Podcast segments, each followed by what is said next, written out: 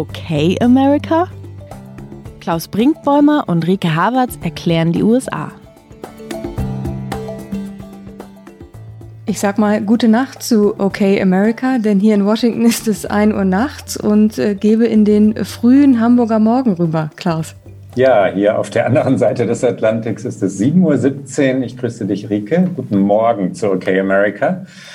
Ja, vorgestellt worden sind wir schon. Ich bin Klaus Brinkbäumer, Zeitautor, Zeit-Online-Autor mit momentanem Sitz Hamburg. Und ich bin Rika Havertz, US-Korrespondentin von Zeit Online und gerade in Washington, D.C. Und es ist soweit. Amerika hat gewählt. Ähm, es hat aufgeregt gewählt, sorgenvoll gewählt. Man kann, glaube ich, sagen, leidenschaftlich gewählt. Die Wahlbeteiligung ist hoch, sehr hoch. In vielen Bundesstaaten Rekord, äh, hat sie Rekordniveau erreicht. Wir machen das heute live. Also während wir reden, kommen Ergebnisse herein. Was wissen wir bisher, Rike? Was wir wissen, ist, dass es auf jeden Fall keinen Landslide, wie das hier so schön heißt, für Joe Biden geben wird. Also einen deutlichen Sieg für Joe Biden, den werden wir nicht erleben. Und darauf hatten ja doch sehr viele gehofft. Und viele waren ja auch sehr zuversichtlich, was die Umfragen betrifft. Was wir jetzt erleben in diesen Stunden ist ein Präsident Donald Trump, der noch da ist. Also er ist nicht weg, alles andere als weg. Er hat äh, wichtige Bundesstaaten, für ihn wichtige Bundesstaaten gewonnen, wie zum Beispiel Florida. Das war sehr umkämpft und es war immer klar, ohne Florida wird es für Trump sehr schwer, ins Weiße Haus einzuziehen. Für Joe Biden gibt es auch ohne Florida immer noch einen Weg ins Weiße Haus, aber es wird für Joe Biden enger. Und das, was wir auf jeden Fall sicher wissen und im Verlaufe dieser halben, dreiviertel Stunde, die wir sprechen, werden sich vermutlich wieder die Zahlen drehen und werden andere Staaten vergeben werden. Aber was wir wissen, ist, dass es sich, glaube ich, verengen wird auf die entscheidenden Staaten im Mittleren Westen, im Rust Belt. Pennsylvania ist einer dieser Staaten. Wir haben schon ganz oft über ihn gesprochen in diesem Podcast. Dort wird sich vieles entscheiden und dort wird noch sehr, sehr lange gezählt werden. Insofern, ich bin so ein bisschen noch, ich bin quasi aus dem Schreiben in den Podcast gekommen und ein bisschen immer noch schockiert, ob der Nacht, die wir hier äh, erlebt haben in den USA. Wie geht's dir, Klaus? Ja, ich habe, ähm, ich glaube, zwei Stunden geschlafen zwischendurch. Ich bin nach einem äh, Auftritt bei Markus Lanz in der Talkshow äh, nach Hause äh, gefahren und habe dann äh, natürlich verfolgt, verfolgt, verfolgt, was gibt es an Ergebnissen, was gibt es an ersten Trends, wie sind, wie werden die, die Wähler, Wählerinnen befragt, die, die aus den, aus den Wahllokalen kommen.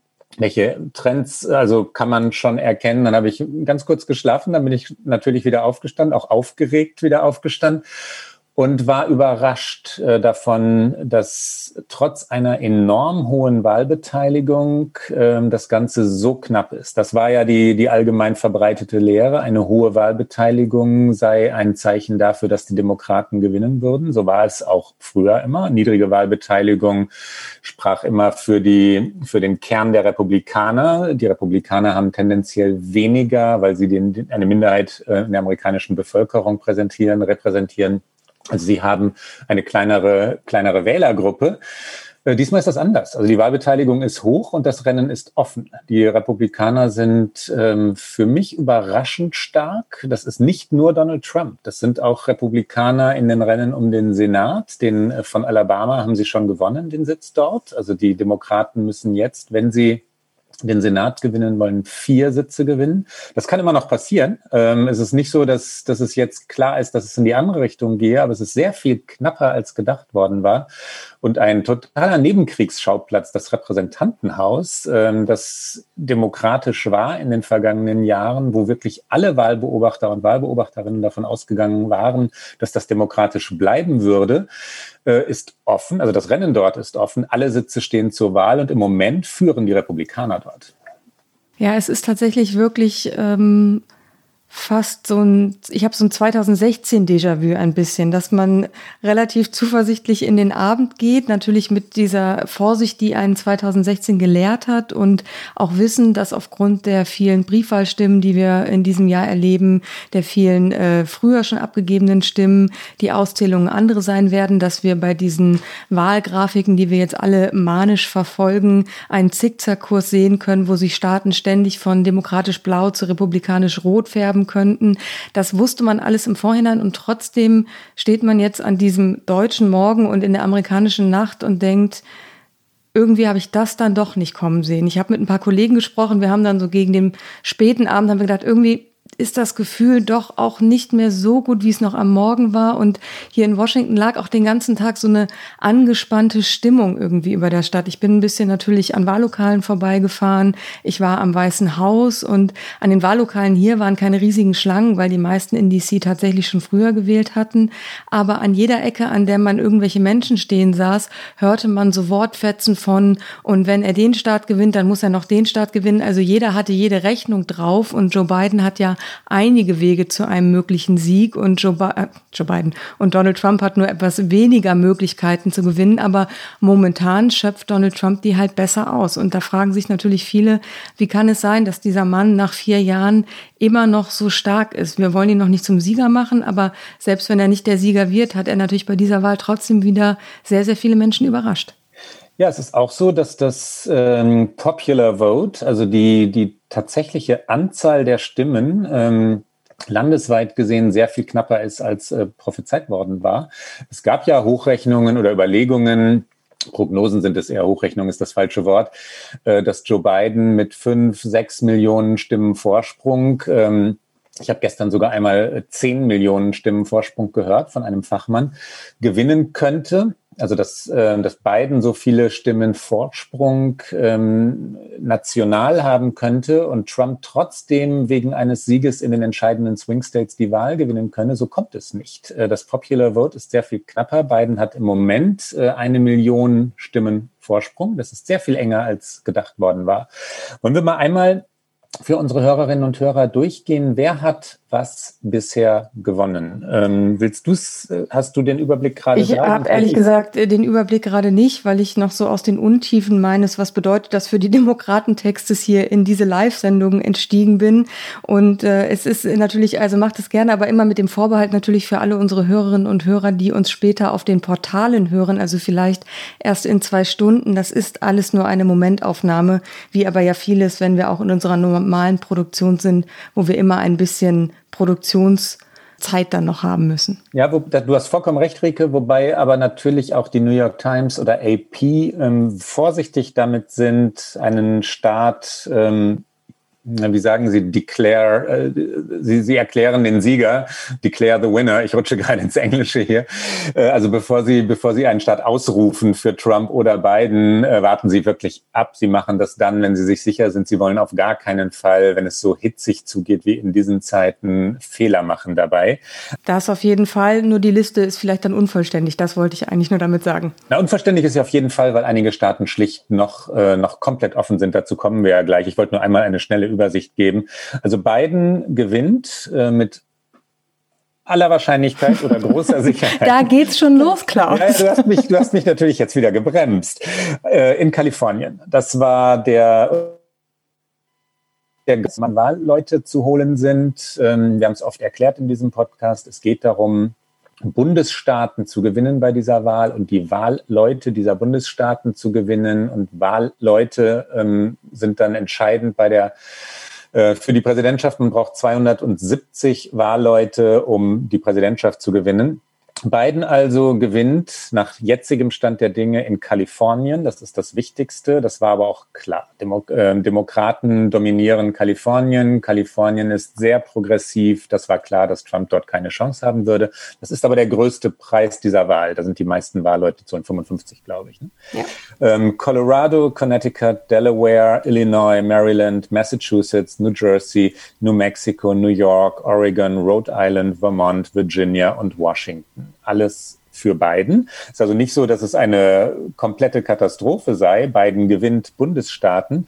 Trump aber gewinnt in Alabama, in Arkansas, in Idaho, in Kansas, in Kentucky, in Louisiana, Missouri, Mississippi, Montana, Nebraska, North Dakota, Oklahoma, South Dakota, Tennessee, West Virginia, Wyoming, Indiana und South Carolina. Und das sind viele, das sind viele Staaten. Und ähm, der, den du schon angesprochen hast, Florida, ähm, ist tatsächlich der größte Preis aus Sicht Trumps bisher. Also das, äh, damit war so nicht gerechnet worden dass das so sein würde. Auch dass in Bezirken ähm, wie Miami-Dade County, das ist ein sehr ähm, dicht besiedelter Bezirk, Trump gewinnen würde, als ein Arbeiterbezirk, Migrantenbezirk, ähm, war, nicht, war nicht erwartet worden. Das ist ein Indiz, also jedenfalls ein Indiz dafür, dass es viel, viel, viel knapper ist, ähm, als die Hochrechnungen vorher oder die Prognosen, die Umfragen vorher angedeutet hatten. Das, was ja hier die amerikanischen TV-Sender immer gerne machen, ist alles mit äh, 2016 zu vergleichen. Also welche Staaten hat Hillary Clinton da geholt? Und sie lag, glaube ich, am Ende bei 232 äh, Wahlleuten, die sie damit gewonnen hatte. Und welche Staaten Biden dazu gewinnen müsste, um eben zu diesen magischen 270 zu kommen. Und äh, also bis vor wenigen Minuten hat CNN immer noch gesagt, bis jetzt hat Biden nichts von den Hillary Clinton-Staaten verloren. Nur das ist natürlich, das reicht halt nicht. Also das, was die Amerikaner gerne äh, sagen, äh, you need to play the game to win. Also es sah halt auch für Hillary Clinton sehr lange im Spiel sehr, sehr gut aus. Am Ende hat sie es aber nicht gewonnen. Und worauf Joe Biden jetzt viele Hoffnungen setzt, ist Arizona. Arizona ist eigentlich traditionell ein republikanischer Bundesstaat. Da sieht es gerade nach den Umfragen ganz gut für ihn aus. Das könnte also tatsächlich einer dieser Staaten sein, die er dreht, die er also von republikanisch rot zu demokratisch blau macht. Das wäre für ihn sehr, sehr wichtig. Ich glaube, das wäre auch moralisch sehr wichtig, wenn er diesen Staat holen würde. Ich meine, am Ende zählt die Moral nichts, wenn die Stimmen nicht bei ihm sind, aber ich glaube, dass es ihm ganz gut tun würde. Und in Georgia ist es auch wieder enger, als man vielleicht vermuten könnte, aber vor allen Dingen, ich glaube wirklich Pennsylvania, was wiederum alle vorausgesagt haben, ist der Bundes Bundesstaat mit 20 Wahlleuten, der am Ende tatsächlich über diese magische Grenze von 270 Stimmen entscheiden könnte. Die Frage ist natürlich jetzt, was machen die Kampagnen, was machen die Kandidaten, was, was bedeutet das für Donald Trump, der natürlich schon angekündigt hat, er würde heute in der Nacht noch was sagen. Noch ist es nicht passiert, während wir hier sprechen, aber Joe Biden hat sich schon geäußert. Er ist vor Donald Trump auf die äh, Bühne gekommen. Mein Eindruck war, er wollte ihm auch so ein bisschen zuvorkommen. Er wollte sich da nicht das Momentum nehmen lassen und äh, Donald Trump irgendetwas ausrufen lassen. Und er ist dann äh, vor seine Anhänger getreten und hat gesagt, er fühlt sich gut, sie fühlen sich noch ähm, zuversichtlich, sie glauben an den Sieg und es würde halt lange dauern und sie würden bis zur letzten Stimme auszählen. Wir hören mal einmal ganz kurz rein, wie Joe Biden vor wenigen Minuten gesagt hat, dass sie sich gut fühlen, was diese Wahl angeht.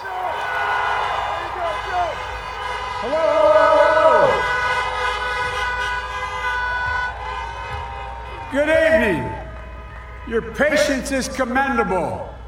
We knew this was going to go long, but who knew we are going to go into maybe tomorrow morning, maybe even longer. But look, we feel good about where we are. We really do. I'm here to tell you tonight, we believe we're on track to win this election. Da haben wir ihn gehört, wie er gesagt hat, wir fühlen uns gut da, wo wir gerade stehen. Ähm, er hat natürlich Durchhalteparolen ausgegeben. Er hat äh, gesagt, äh, die Geduld der Anhänger sei bewundernswert. Ist das die richtige Strategie gewesen für ihn, so früh vor die, äh, vor die Presse und vor seine Anhänger zu treten, Klaus?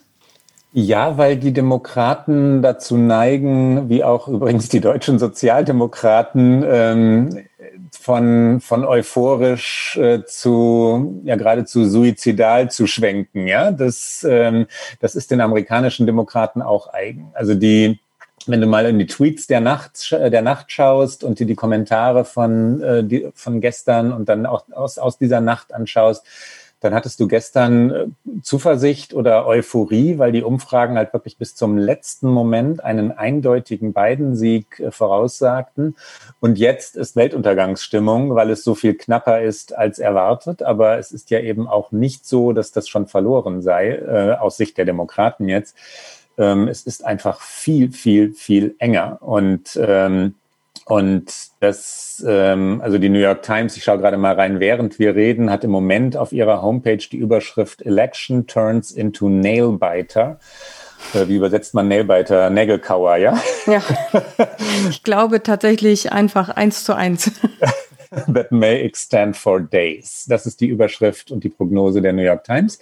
Also, dass es hauch, hauchdünn oder, oder haarscharf ist, welche Metapher man auch immer nehmen möchte und, äh, und dass es tagelang dauern wird, bis das Ergebnis da sein wird. Das liegt vor allem daran, dass äh, Briefwahl in Pennsylvania nach jetzigem Stand der Dinge ebenso wie die in Michigan und Wisconsin entscheidend sein könnte. Und die Ergebnisse werden wir so früh nicht haben.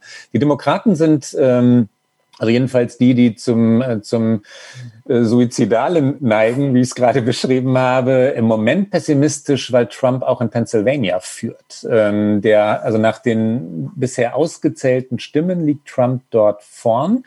Nach den bisher ausgezählten Briefwahlstimmen, das sind nur ganz wenige, ähm, oder in diesem kleinen Bereich der, der ausgezählten Stimmen führt Biden aber klar. Wenn also die Briefwahlstimmen alle ausgezählt, aus, ausgezählt werden, könnte das in Pennsylvania für Biden ähm, ausgehen. Das ist offen und das wird möglicherweise am heutigen Mittwoch nicht geklärt sein, vielleicht am morgigen Donnerstag nicht.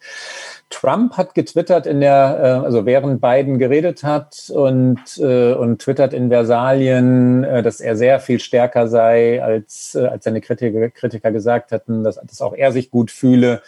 Ähm, Trump ähm, verkündet also eine ähnliche Position oder will eine ähnliche Position der Stärke vertreten. Äh, man kann es nicht wirklich taktisch analysieren, glaube ich, weil es klassischer Wahlkampf ist. Der geht halt noch weiter. Ne? Beide, beide Kandidaten wollen wollen sagen, dass sie, dass sie nicht angeschlagen sind. Sie wollen zeigen, dass, dass sie on track seien, wie Biden das genannt hat, also auf dem Kurs äh, zum Sieg. Und es ist auch deshalb wichtig, ähm, ich glaube, für das Verständnis unserer Hörerinnen und Hörer, ein ganz, ganz wesentliches Merkmal der amerikanischen Demokratie ist der Moment, in dem der Verlierer oder die Verliererin die Wahl aufgibt und dem Sieger oder der Siegerin gratuliert. Ähm, also die Concession Speech, so heißt das, wo ähm, der, der Verlierer oder die Verliererin sagt, es war ein faires Rennen und ich habe es verloren und ich gratuliere und wünsche viel Glück, ist heilige Tradition in Amerika. Es war darüber geredet worden, äh, ob Trump das eigentlich über sich bringen würde, Biden zu gratulieren, wenn er es denn müsste. Das liegt ihm nicht. Solche, solche Stilfragen ähm, konnte er bisher also nicht so lösen, ähm, dass, dann, dass dann Kritiker gesagt hat, Noah Trump ist aber elegant. Das hat er noch nie geschafft. Ähm, Biden würde das sicherlich schaffen, aber beide wollen natürlich auf gar keinen Fall den Eindruck erwecken, als seien sie kurz davor als, ähm, als seien sie so demoralisiert, als müssten sie bald die Wahl verloren geben. Das will Biden nicht, deswegen Bidens Rede, das will Trump auf gar keinen Fall, deswegen seine bisherigen Tweets. Ja? Und Trump würde natürlich, also A hat er, finde ich, jetzt gerade eh das, äh, den Vorteil auf seiner Seite, weil er sehr viel besser dasteht, als sehr, sehr viele erwartet haben. Und das spielt ja genau in seine im Grunde genommen Weltsicht dass er es eh am besten weiß. Es gab ja auch im Vorfeld im Endspurt dieses Wahlkampfes durchaus Berater, die ihn eher zur Mäßigung aufgerufen haben. Es gab viele, die ihn belächelt haben dafür, dass er in so einem Zickzack nochmal in seine ganzen Hochburgen geflogen ist, um dort Wahlkampfveranstaltungen vor seinen äh, treuesten Anhängern abzuhalten. Aber am Ende hat er auf jeden Fall ja insofern recht behalten, als dass doch sehr viel mehr Menschen ihm wieder gefolgt sind, als man das gedacht hätte. Und je enger es jetzt wird, desto wahrscheinlicher wird es natürlich auch, dass Donald Trump eben nicht genau das, was du gerade gesagt hast, elegant sagen wird, sollte am Ende Pennsylvania zum Beispiel ausschlaggebend sein und Joe Biden gewinnen, dann wird er vermutlich eher nicht sagen, gut, ich gehe hier mit Anstand und Würde und gratuliere Joe Biden, sondern er wird versuchen, das anzufechten. Und beide Seiten rüsten sich auch im Hintergrund, auch die Biden-Kampagne macht das natürlich schon für eine juristische Auseinandersetzung. Und äh, die wiederum kann sich dann noch sehr viel länger als vier, fünf Tage ziehen, die es jetzt mit dieser Auszählung in Pennsylvania vielleicht noch zuzubringen ist, bis wir wissen, was genau passiert. Einmal ein Blick, ähm, ich habe dir natürlich zugehört, ich habe aber währenddessen, Rike, in die, in die aktuellen Daten geschaut. Im Moment steht das Präsidentschaftsrennen Biden gegen Trump 224 zu 213. Da sind wir bei den Wahlleuten. Also Biden hat im Moment 224 sicher und Trump 213. Also wie gerade gesagt, äh, man braucht 270 Wahlleute für den Sieg. Das ist die Ähm, also das ist die, die Hürde, über die man hinweg muss, wenn man Präsident oder Präsidentin werden möchte. Im Rennen um den Senat, wir haben mehrfach erklärt in den vergangenen Wochen, warum das so wichtig ist. Wenn man wirklich regieren möchte, braucht man die Mehrheit im Senat. Steht es 46 zu 46. Die Demokraten müssen dort äh, drei Sitze aufholen. Also sie hatten in der vergangenen Legislaturperiode eine, eine Minderheit, 47 zu 53. Sie müssen drei Sitze aufholen. Ich habe vorhin schon gesagt, sie haben den Sitz von Doug Jones in Alabama verloren, müssen also vier aufholen. Im Moment steht es 46 zu 46. Im Repräsentantenhaus ist, während wir geredet haben, ähm, die Mehrheit zugunsten der Demokraten gekippt. Es steht es jetzt 170 zu 160. Das ist aber immer noch hauchdünn. Dort braucht man 218 für die Mehrheit. Ähm, ein knappes und ähm, für Anhänger der Demokraten ist das, was, äh, was wirklich Sorgen bereitet, ähm, das Zwischenergebnis aus Staaten wie Wisconsin, ähm, Pennsylvania und Michigan ähm, wie gerade gesagt, die Briefwahl wird ganz, ganz wichtig werden und die ist noch nicht ausgezählt worden. Im Moment aber führt Trump in allen drei Staaten. Wisconsin plus vier Prozent gegenüber Biden, äh, Pennsylvania plus 15 und das muss Biden erstmal aufholen. Plus 15 für Trump. Und äh, Michigan plus acht für Trump. Ähm, daher kommen die suizidalen Gedanken der Demokraten und was du, wenn man einmal jetzt den kurzen Überblick vollendet, was du vorhin schon angesprochen hast, der Lichtblick aus Sicht der Demokraten ist Arizona. Ähm, das ist traditionell republikanisch. Das scheint äh, Biden tatsächlich zu gewinnen. Äh, das wäre aber im Moment auch nach jetzigem Stand neben den Staaten, die sie sowieso eingeplant hatten, mit sie meine ich die Demokraten, der einzige Lichtblick. Ja, er muss wirklich alles auf Arizona und den Rust Belt setzen. Lass uns doch mal unabhängig davon, wohin das Pendel dann am Ende ausschlägt, weil so oder so, glaube ich, hat es für die Demokraten Folgen, dass es jetzt derart knapp ist. Wo lagen denn da Fehler? Was wurde nicht richtig gemacht. Man ist so zuversichtlich in diesen Wahltag gegangen und muss jetzt, selbst wenn man die Präsidentschaft noch gewinnt, und das ist ja wie gesagt nicht unmöglich, aber das wird man ja dann trotzdem nicht als den großen Erfolg feiern können. Und dann sollte man ja auch als Partei überlegen, äh, wo lagen denn da die strategischen Fehler. Ich habe so ein, zwei Ideen, wo sie liegen könnten. Und wir haben schon oft über die Schwäche des Joe Biden gesprochen, aber äh, lass uns doch mal kurz äh, Bilanz ziehen. Was ist denn nicht so gut gelaufen in aber diesem wenn du Wahlkampf? Ein, zwei Ideen hast, das ist ja ein Cliffhanger, dann möchte ich die natürlich sofort hören. Ja, aber Cliffhanger funktionieren auch eigentlich nur, indem man ein bisschen wartet. Insofern, aber nachher nimmst du mir alle meine ein, zwei Ideen weg, weil sie natürlich jetzt nicht so out of the blue sind. Aber ich nenne aber mal. Noch nie gelungen. Ähm. ich nenne also. mal eine. Also, ja. ich würde sagen, ähm, Joe Biden war viel zu mutlos, wie die ganze Partei zu mutlos war, wenn es um das Thema Rassismus ging. Das große Trauma dieses Landes, was einfach in diesem Jahr so aufgebrochen ist, wie, glaube ich, seit langem, langem nicht mehr. Und äh, Joe Biden hat es nicht geschafft, sich sehr klar zu positionieren. Natürlich hat er die Black Lives Matter Parolen, nenne ich es jetzt mal, wiederholt. Er hat äh, die Gewalt äh, verurteilt, aber er hat gleichzeitig auch immer versucht, Polizisten als Gruppe nicht vor den Kopf zu stoßen, die, äh, die besorgten Vorstädter, die vielleicht dann doch lieber sich nicht wirklich mit dem Thema Rassismus auseinandersetzen wollen, sondern doch lieber eher alles unter ihren gepflegten Vorgarten kehren wollen für die Sicherheit, die wollte er auch nicht vor den Kopf stoßen. Und, Liebe diese das, aber das Thema Rassismus eindeutig anzusprechen und Änderungen einzufordern und äh, die auch zu erzwingen, hat aus meiner Sicht nichts damit zu tun, irgendeiner anderen Gruppe vor den Kopf zu stoßen. Und wenn das so wäre, den Mut hätte er haben sollen. Und den Mut muss diese Partei besitzen, wenn sie eine wirklich liberale Partei und eine, eine, äh, ein Gegenentwurf zu dem, was vor allen Dingen auch Donald Trump in vielen Teilen aus der Republikanischen Partei gemacht hat, wenn sie dazu ein Gegenentwurf sein wollen, dann müssen sie da sehr viel mutiger sein. Das waren meine fünf Cent zu einem Fehler. Ja, und das stimmt. Es stimmt äh, zweifellos. Ich bin etwas vorsichtig damit, ähm, zu früh Fehleranalysen so, so zu Ende so durchzuargumentieren, weil es ja anders kommen kann. Ja, es ist knapp und die und es ist knapper als erwartet worden war.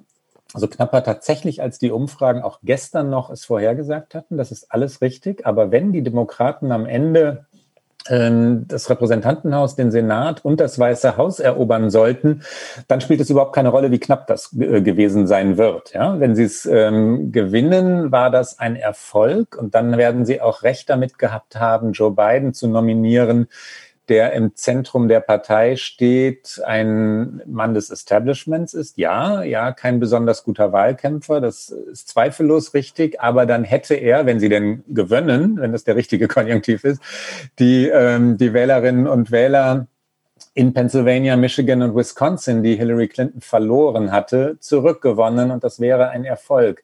Also mit aller Vorsicht, ähm, die Fehler, die du angesprochen hast, Black Lives Matter betreffend, äh, sind auf jeden Fall zu diagnostizieren. Ich glaube, dass die Republikaner in den ähm, finalen, sagen wir mal, vier Tagen des Wahlkampfes eine Kraft entwickelt haben, ähm, auch durch die ja teilweise hysterisch wirkenden Auftritte Trumps, äh, vier, fünf Auftritte am Tag, teilweise noch um Mitternacht auf irgendwelchen Flughäfen und dann noch einer und so die die Republikaner, die, die, Entschuldigung, die die Demokraten nicht entwickelt haben. Also die, die, die Republikaner waren plötzlich die Partei, die mobilisieren konnte in der entscheidenden Endphase, nämlich als es tatsächlich in den Wahltag hineinging. Die Demokraten hatten Obama, ja, der, der natürlich enorm populär ist und sich für Biden eingesetzt hat. Biden hat ähm, die Hälfte oder nicht einmal die Hälfte der Auftritte Trumps gemacht, weil er natürlich Covid-19 ernster nimmt.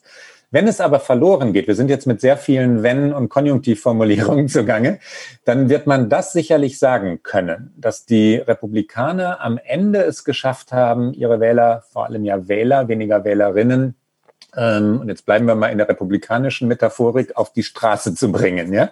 Das, ähm, das wäre dann ein Grund. Wenn es so käme, ähm, dann würden, also wenn die Demokraten verlieren würden, ich bin jetzt bei diesem Szenario, äh, wenn Trump gewinnt, dann werden die Demokraten hinterher sagen, boah, wie konnten wir eigentlich Joe Biden nominieren? Also wie konnten wir eigentlich nach Hillary Clinton 2016 wieder einen Kandidaten auswählen, der nicht ähm, in, der, in der Blüte seiner Kraft war, der nicht mehr ähm, also so dynamisch wie zum Beispiel Pete Buttigieg, der junge Bürgermeister aus äh, Ex-Bürgermeister. Du und dein Pete Buttigieg-Fan. Der war so viel besser. der war so viel stärker. Ich habe die beiden in Debatten erlebt, Fernsehdebatten ähm, Buttigieg war so viel origineller und mutiger und traute sich und, äh, und formulierte komplizierteste Gedanken und ging auf Fragen ein, hatte keine Angst davor, Fehler zu machen, wenn ihm komplexe Fragen gestellt wurden. Ähm, Biden ist ein ganz, ganz diplomatisch vorsichtig agierender Mann, der Angst vor Fehlern hat und, ähm, und 77 Jahre alt das, der Fehler bei Clinton war meiner Ansicht nach, dass sie, dass die Demokraten eine Kandidatin ausgewählt haben, die acht Jahre zuvor und natürlich auch zwölf oder sechzehn Jahre zuvor eine herausragend gute Politikerin gewesen war und 2016 aber nicht mehr.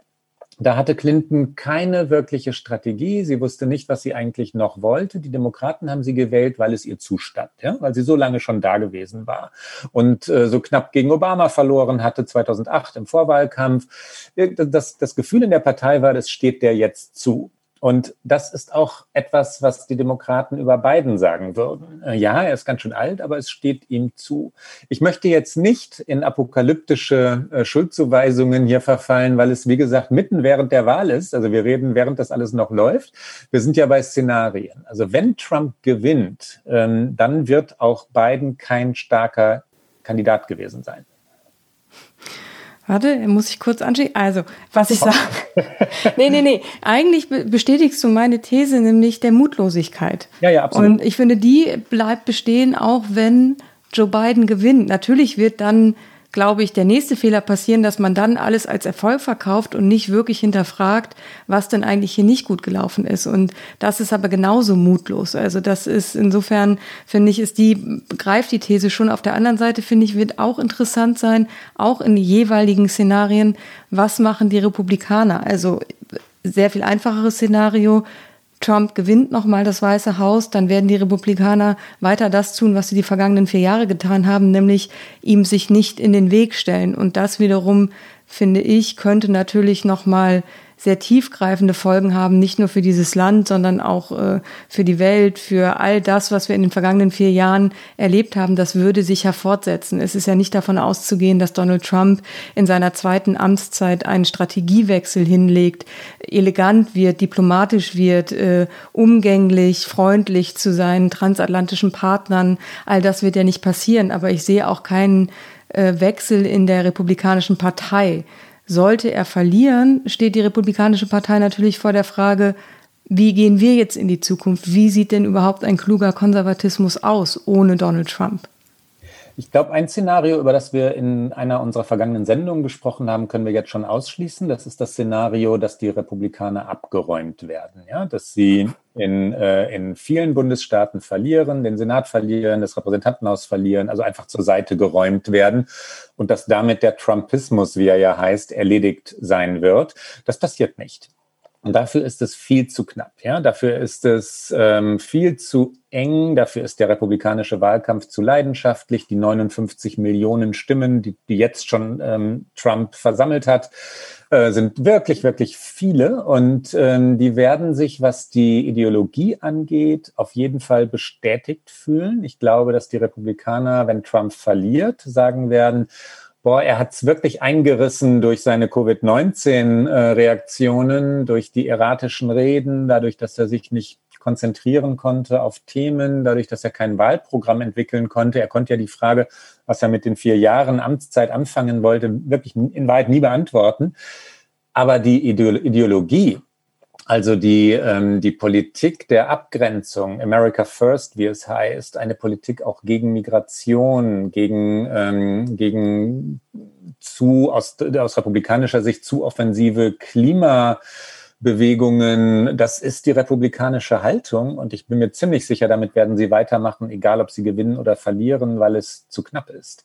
Wenn Biden gewinnt, darüber haben wir in der vergangenen Sendung gesprochen, wenn er tatsächlich Präsident wird, wird er einige Dinge sofort tun. Also den, die Rückkehr ins Pariser Klimaabkommen hat er, hat er versprochen.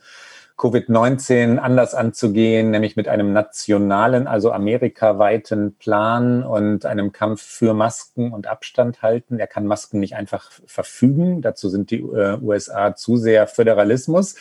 Ähm, aber er kann, kann natürlich die Politik verändern, die Richtung verändern. All das hat er angekündigt. Das wird er tun, wenn er die Wahl gewinnt. Ähm, aber wir waren gerade da, haben die Demokraten einen Fehler gemacht und um den Gedanken oder den, den Block vielleicht kurz zu, zu vollenden, wir kommen zu deiner Lieblingskandidatin. Ja, die Demokraten hätten natürlich Elizabeth Warren äh, nominieren müssen oder ähm, Kamala Harris. Ähm, tatsächlich auch nach Clinton aus Ihrer Sicht das Risiko, ist es ein Risiko, Herr Gott, ja, das Risiko eingehen müssen, ähm, eine Frau zu nominieren, die aber einfach gut ist. Beide sind kompetent und hochqualifiziert und ehrlich gesagt besser als beiden.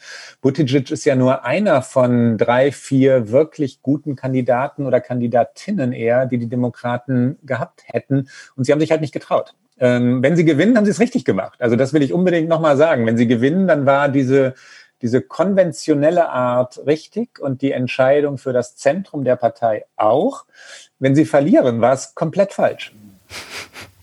Ich bleibe dabei, dass es auch, wenn sie gewinnen, war es zwar nicht falsch, aber trotzdem mutlos. Ich bleibe da jetzt einfach strikt dabei, weil ich einfach auch so erschüttert bin, dass es jetzt so knapp ist und auch eigentlich so im Verlaufe der letzten Wochen nochmal gedacht habe, dass wirklich vieles auch nicht gut gelaufen ist in diesem Wahlkampf für die Demokraten und äh, dass man sich eigentlich für das Land etwas anderes wünscht. Auch man wünscht sich natürlich vor allen Dingen irgendwie einen Aufbruch in etwas anderes, aber ob Joe Biden ein Aufbruchspräsident geworden wäre, werden würde, ich bin schon im, oh Gott, ich bin werden schon im wird. falschen, werden wird. es ist wirklich, es, es ist sehr volatil gerade. Wahrscheinlich äh, ist diese Sendung noch nicht ganz vorbei und dann hat sich schon wieder alles gedreht. Das macht es aber natürlich auch unglaublich spannend, gerade hier zu sein. Und ich glaube, ich sehe so aus den Augenwinkeln schon, wir müssen bald schon wieder rübergehen und abgeben ins Live-Studio. Wir wollen aber natürlich unsere Sondersendung in dieser besonderen Nacht nicht beschließen, ohne wenigstens ein mini winziges Get Out und ohne dass Klaus sagt, Moment, irgendwas zu sagen ein, hat. Ein Punkt. ja, ein Punkt, der, der wichtig ist. Die, ähm, die Wähler und Wählerinnen sind befragt worden. Das passiert ja immer. Das passiert in Deutschland auch beim Verlassen der Wahllokale warum habt ihr für wen gestimmt? Und ähm, das war eine Wahl, das, ich fand das in der Klarheit überraschend, äh, die von zwei Themen dominiert wurde, Covid-19 und Wirtschaft. Die ähm, Wähler, die nach dem Verlassen der Wahllokale und Wählerinnen natürlich nach dem Verlassen der Wahllokale gesagt haben, sie hätten Trump gewählt, sagen, sie wollten, dass die amerikanische Wirtschaft nicht heruntergefahren wird. Sie wollen keinen Lockdown. Sie wollen ähm, wirtschaftlich weiter profitieren von Steuersenkungen, Deregulierung und halten Trump für kompetenter. Die Wähler und Wählerinnen, die Biden gewählt haben, äh, hatten Covid-19 als Thema. Das, das war also eine quasi wie nennt man das, wenn es zwei Themen gibt? Ich wollte gerade monothematisch in der jeweiligen Partei, äh, auf jede, jeweiliger Parteiebene, ähm, duothematisch. Ich erfinde jetzt mal dieses Wort, wenn es das nicht schon gibt, duothematische Wahl, ähm, was die beiden Parteien angeht. Die Demokraten also die Wähler derselben haben gesagt, ähm, Trump habe versagt in dieser Krise, 235.000 Tote, ähm, sprechen eine ganz eindeutige Sprache. Der Präsident habe Covid-19 ignoriert, kleingeredet, Biden nehme es ernst und deswegen die Stimme für Biden. Das waren die zentralen Argumente. Außenpolitik, ähm, auch Rassismus, ähm, Black Lives Matter. Natürlich für die Afroamerikaner und Afroamerikanerinnen, aber was den generellen Trend dieser Wahl angeht, ähm, haben, die, haben diese Themen keine Rolle gespielt. So, dann jetzt so. eigentlich ich wieder, ne? Ich ja, dann jetzt wieder zurückzuzirkeln äh, zu der Get Out. Ich lasse das jetzt mal, ich lasse das so stehen. Ich glaube, wir hören uns sehr, sehr bald wieder, äh, Klaus, und werden äh, in dieser Woche noch den Rhythmus von unserem normalen Donnerstagsrhythmus ein wenig durchbrechen, weil alles so unglaublich spannend ist und es so viel zu bereden gibt. Aber jetzt das winzige Get Out, damit wir in dieser äh, Sonderfolge Live-Aufzeichnung, die erste Live-Aufzeichnung, die wir gemacht haben, ein bisschen Kontinuität haben. Natürlich unser mini-winziges Get Out. Was ist dein mini-winziges Get Out? Und äh, den Jingle, den schneiden wir, den denken wir uns jetzt hier live dazu und äh, alle, die uns später hören, hören den Jingle zum Get Out. Ich liebe diesen Jingle. Können wir das singen, wir beide? Das schaffen wir nicht, ne? Nee, also ich schaffe das heute auf keinen Fall mehr, aber... Ähm, ja, ich brauche mehr Kaffee, ich schaffe das noch nicht. Get Out. Ich empfehle Abstand. Ich möchte, da diese Wahl so aufreibend ist, ein Buch empfehlen, und zwar Der Knacks von Roger Willemsen. Das ist schon sehr, sehr, sehr alt, äh, viele Jahre alt. Ich weiß gar nicht, wann er es genau geschrieben hat, aber es geht um Wendepunkte. Es geht um die Punkte, die im Leben alles kippen. Und das passt ganz gut zu dieser Wahl und führt gleichzeitig davon weg. Rike? Ja, sehr schön. Für mich ist das natürlich wahnsinnig schwierig hier gerade mit dem Abstand. Ähm, ich empfehle zwei Dinge. Zum Abstand halten empfehle ich auf jeden Fall unbedingt äh, joggen zu gehen im Herbst. Der ist ja gerade auch in Deutschland sehr schön, wie ich von meinen Freundinnen und Freunden höre. Und ich finde, äh, eigentlich ist es nichts schöner, als so früh am Morgen äh, durch so Herbststädte zu laufen. Und für den Nichtabstand empfehle ich einen Klassiker, nämlich äh, den täglichen Podcast von der New York Times. Wir haben in der Sendung auch schon häufiger über ihn gesprochen, aber ich glaube, ihn tatsächlich noch nie im Get Out empfohlen. Ich glaube, in diesen Stunden ist nichts so hörenswert, außer natürlich Okay America, wie The Daily mit Michael Barbaro. Das ist richtig und, und sehr, sehr, sehr wahr. Was für eine tolle, tolle Show. Das war's für heute. Wir möchten explizit Ole Pflüger und Maria Lorenz Buckelberg und ihrem Team von Pool Artists, aber da äh, dieser lange, lange, lange Livestream ja wirklich herausragend war, auch allen Kollegen und Kolleginnen von Zeit.de danken, äh, die sich darum gekümmert haben, den so hinzukriegen, wie er denn war. Die nächste Folge kommt garantiert am Donnerstag, dem 12. November. Ich würde aber sagen, mutmaßlich früher. Denn natürlich passen wir darauf auf, was hier so passiert. Und da hier in den kommenden Tagen sehr viel passiert, melden wir uns ganz bestimmt ein bisschen früher schon wieder. Und wenn Sie uns in der Zwischenzeit schreiben wollen, dann erreichen Sie uns wie immer unter okamerica.zeit.de. Bis ganz bald. Bis bald.